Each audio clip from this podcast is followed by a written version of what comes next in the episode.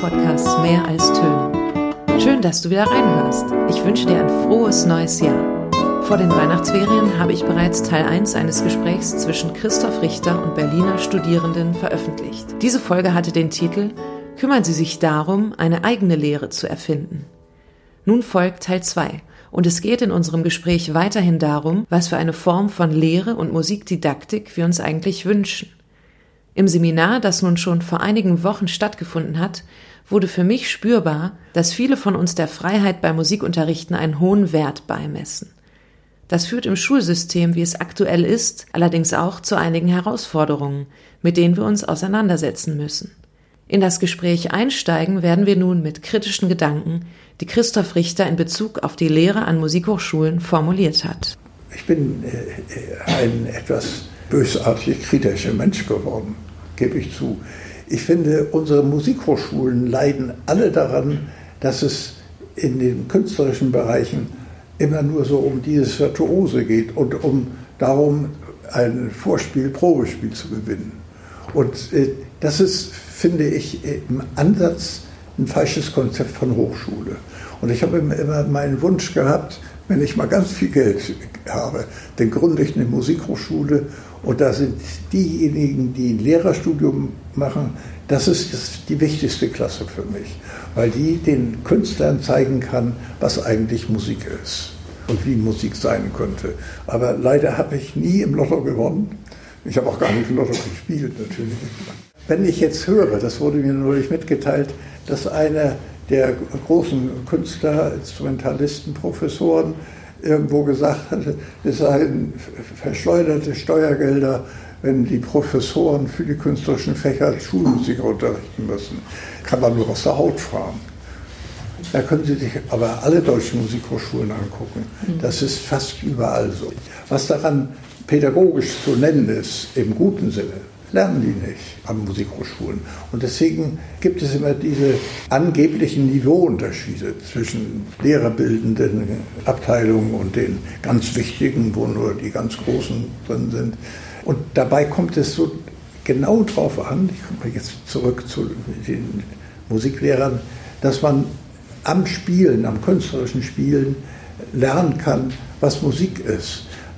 Die Schwierigkeit, die wir als Lehrer dann haben, wir müssen es auch noch versuchen, verbal umzusetzen, damit wir es anderen mitteilen können oder damit wir den anderen helfen können, selbst solche Erfahrungen zu machen. Und das können wirklich ganz leichte Stücke sein. Das können in der Grundschule wirklich Kinderlieder sein, die man so oder anders musizieren kann. Ich habe gelernt in meinem Leben inzwischen, es ist eine Durststrecke vielleicht. Und das, man muss sich ganz viel Zeit dafür nehmen.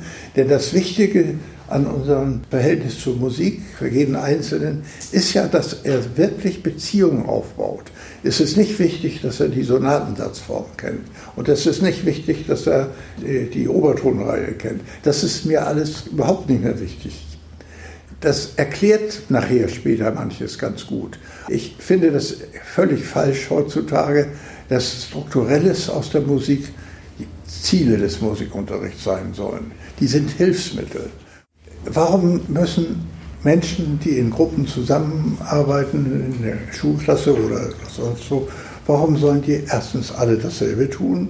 Und warum soll, soll was aufgebaut werden, was einer erfunden hat, weil er damit Verlagserfolge hat? Ich finde das ganz schlecht. Eines meiner letzten Seminare in der Schulmusikabteilung war eigentlich das Umgekehrte. Aufbauen finde ich gut, finde ich auch ganz wichtig für den Einzelnen. Und wir haben immer Stücke ausgesucht, die Schüler sollten übrigens die Stücke mitbringen.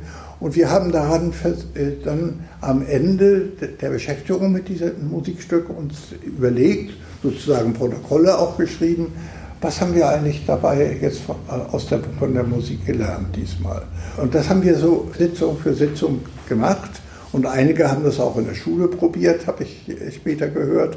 Und dadurch entsteht ein Aufbau des Einzelnen. Und er entsteht aus der Zusammenarbeit, aber da wird nicht vorgegeben, erst lernen wir die Notennamen und dann lernen wir die Intervalle und dann lernen wir vielleicht die, eine Form, vielleicht die Menuettform, die ist so schön einfach da kann man auch nachgehen und so weiter. Und dieses Aufbauen, was von außen kommt und verlangt wird und abgefragt werden kann, das finde ich unmenschlich, muss ich wirklich sagen. Aufbau ist gut, aber jeder soll seinen Aufbau irgendwie selbst hinkriegen und in der Gruppe austauschen. Da gibt es auch wieder dieses soziale oder letztlich politische Element im Unterricht, wenn wir das so machen. Wenn wir einen Aufbau machen, aber jeder baut sein Musikleben auf sozusagen. Wir hören Musik und wir machen uns klar, was an dieser Musik äh, los ist, was, warum wir das gerne hören oder warum wir Schwierigkeiten hören. Und diese Kleinigkeiten, die haben wir protokolliert. Und dann gibt es schon einen Aufbau, der zwei Funktionen hat. Einen Aufbau für sich selbst und einen Aufbau, der sozusagen für die Gruppe gelten kann, weil wir das zusammengesammelt haben. Das finde ich wesentlich vernünftiger als äh, diesen aufbauenden Unterricht, der eigentlich letztlich auch von Verlagen gesteuert wird. Wenn wir es mal so gegenüberstellen wollen, dem sehr systematischen, des Aufbauen Musikunterrichts, wo man anfängt mit kleinsten Teilen und dann kommt man so immer größeren, komplexeren Begriffen oder Teilen, wenn es darum geht, Kompetenzen oder Wissen über Musik zu, zu vermitteln den Kindern, was ja gar nicht alle Ebenen sind. Und ich habe das ein bisschen verglichen, diese beiden Modelle, so Spracherwerb zum Beispiel, weil das für mich so eine Parallele dazu zieht, dass man sagt, wenn man sich im Kindesalter eine Sprache, eine Muttersprache erwirbt, dann macht man das nicht, indem man von kleinsten Teilen ausgeht und die aufbaut und zu komplexen Begriffen kommt, sondern äh, mehr durch, äh, man macht halt auch Fehler, so wie Sie es vielleicht auch beschrieben haben, die Stück für Stück dann auch korrigiert werden durch Anpassungsverhalten, Gewöhnung, positive Bestärkung und solche ganzen Sachen.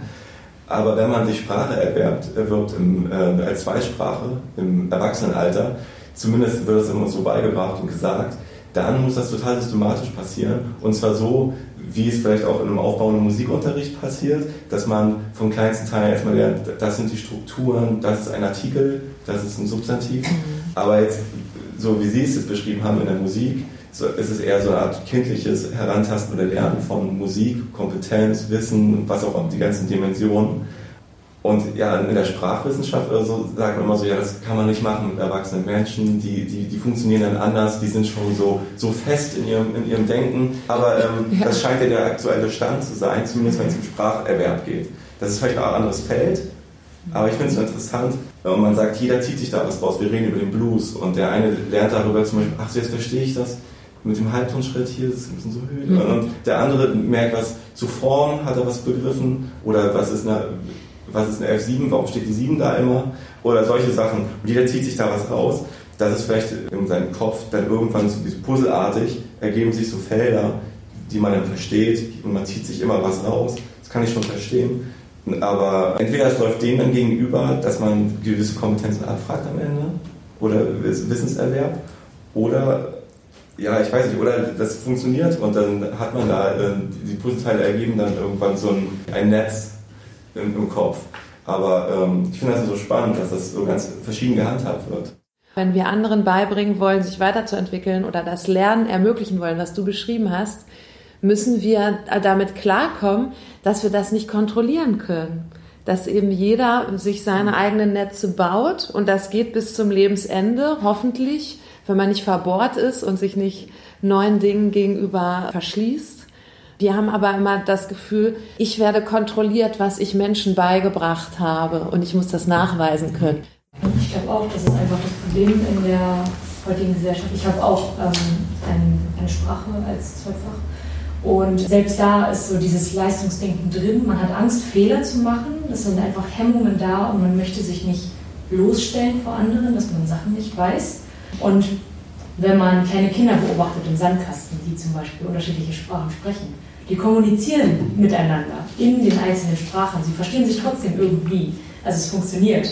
Aber genau, das ist einfach später nicht mehr da, wenn man so diese Hemmungen beigebracht bekommt, einfach wenn man dann auf Fehler hingewiesen wird. Und so. Das ist aber nicht richtig. Und dann hat man erstmal dieses Gefühl von, okay, dann nehme ich mich zurück und das bekommt man so übers Leben eingeflößt. Und dadurch ist es einfach in unterschiedlichen Bereichen, ob es eine Sprache ist, ob es Kunst ist, ob es Wissenschaft ist. Alle wollen immer von dem Musikunterricht sehen, was sie Tolles erreicht haben und was die Schüler jetzt gelernt haben. Aber ich glaube, es ist auch oft so, dass sich die Musiklehrer selbst unter Druck setzen, mhm. weil sie eben immer in diesem, also wenn man sagt, okay, ich studiere Musik auf Lehramt, ah ja, hier tanzen und ein bisschen in die Hände klatschen. Und dann, äh, nee. Aber diese, dieser Blick auf Musik ist ja verbreitet. Und meine Schule war eine naturwissenschaftlich geprägte Schule. Da war Musik immer, naja, können wir mal eine Triangel ausleihen um die Schwingungen im Physikunterricht. Aber sonst, also war immer ein bisschen wohl immer ja, ja, macht halt noch euer Musikklatschen und so. Und, und dann wird man als Musiklehrer auch unter Druck gesetzt, zu zeigen, nein, wir machen wirklich Inhalt und wir machen, und wie kann man Inhalt messen? Okay, ja, dann, ich habe jetzt die äh, von der, äh, vom Barock bis zur modernen Musik alles durchgeprügelt, die wissen jetzt, wer Schönberg war und wer Bach war. Das kann ich beweisen hier, Abitur, zack, und dann wird abgefragt. Und so einen Musikunterricht hatte ich dann leider auch. Und das da habe ich gemerkt, ja, man lässt sich gerne von außen auch in so eine Rolle drängen und das erfordert noch fast viel mehr Mut, sich selber davon zu überzeugen, nee, ich muss hier niemandem was beweisen. Das, Musik, das Fach Musik steht für sich selbst. Ich weiß nicht, ob Sie mal äh, Norbert Elias kennengelernt haben, der lebt nicht mehr. Das war ein berühmter Soziologe und der hat sich Gedanken darüber gemacht, wie eigentlich die Beziehung zwischen dem einzelnen Menschen und der Gruppe ist. Und der hat gesagt, ich sage das mal jetzt ganz verkürzt, Individuen, die entstehen nur, oder Individuelles entsteht nur in Gruppen, weil die anderen sagen, was das für einer ist oder was er will oder tut. Und umgekehrt entstehen Gruppen nur durch die verschiedenen Individuen. Und das ist so ein dauerndes Hin- und Herspiel. Wenn Sie das in einer Unterrichtsklasse hinkriegen als Lehrer, dieses Spiel die Gruppe sorgt dafür, dass die Individualität sich zeigt oder dass man sie kennenlernt und umgekehrt die vielen Individuen bilden schließlich dann eine Gruppe, die irgendwie sich und den Gegenstand versteht. Das ist mir ganz wichtig, dass das lebendig wird in einer Unterrichtsstunde oder in meinen Seminaren mit den alten Leuten. Und das funktioniert eigentlich, wenn man das richtig immer wieder trainiert, ganz hervorragend. Und das habe ich eben von älteren Menschen ganz stark kennengelernt. Das fängt an in der eigenen Begegnung, in der persönlichen und unverwechselbaren Begegnung, die der einzelne Mensch mit Musik haben kann, die er dann aber sozusagen der gegebenen Öffentlichkeit, also der Klasse oder dem Seminar, äh, zur Verfügung stellt. Und da lernen die Gruppen sich gegenseitig kennen, als die Menschen, die sie sind und nicht, ob sie die CDU wählen oder sonst was. Und sie lernen die Musik vielfältiger kennen, weil da plötzlich 20 oder 10 und ihre Begegnung mit Musik versuchen deutlich zu machen. Das ist für mich eigentlich das Wichtigste an der Auseinandersetzung mit Musik. Und das gilt nicht nur für den Musikunterricht, sondern das gilt an allen Orten, wo man mit Musik umgeht. In einem Chor, in dem man singt, in einem Streichquartett, das man vielleicht hat, oder vor allem in Bands heutzutage.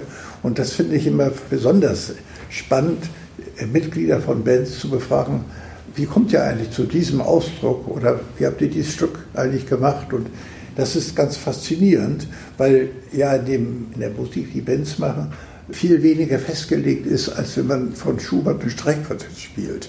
Da hat Schubert ja eine Menge dran gemacht. Es geht immer darum, dass man andere anregen soll mit dem Gegenstand, der aber kein Gegenstand sein soll, sondern ein Teil von mir werden soll. Mit dem in Frieden zu leben, aber auch mit den anderen, die ihre eigene Beziehung zu den Dingen haben. Das gilt für unseren Umgang mit den Künsten. Das war die neunte Folge des Podcasts Mehr als Töne. Ich bedanke mich bei Christoph Richter und den Studierenden, die ihre persönlichen Gedanken und Erfahrungen so offen miteinander geteilt haben. Wir freuen uns über Feedback und Kommentare auf dem Blog mehralstöne.de. In der nächsten Folge wird das Werk Die feinen Unterschiede von Pierre Bourdieu in unseren musikpädagogischen Fokus rücken. Zwei Berliner Studierende haben darin etwas genauer nachgelesen und werden ihre Überlegungen zu Bourdieus Theorie und ihrem Einfluss auf die heutige Musikpädagogik mit uns teilen. Bis dahin wünsche ich dir wie immer viel Freude bei Musik machen und unterrichten.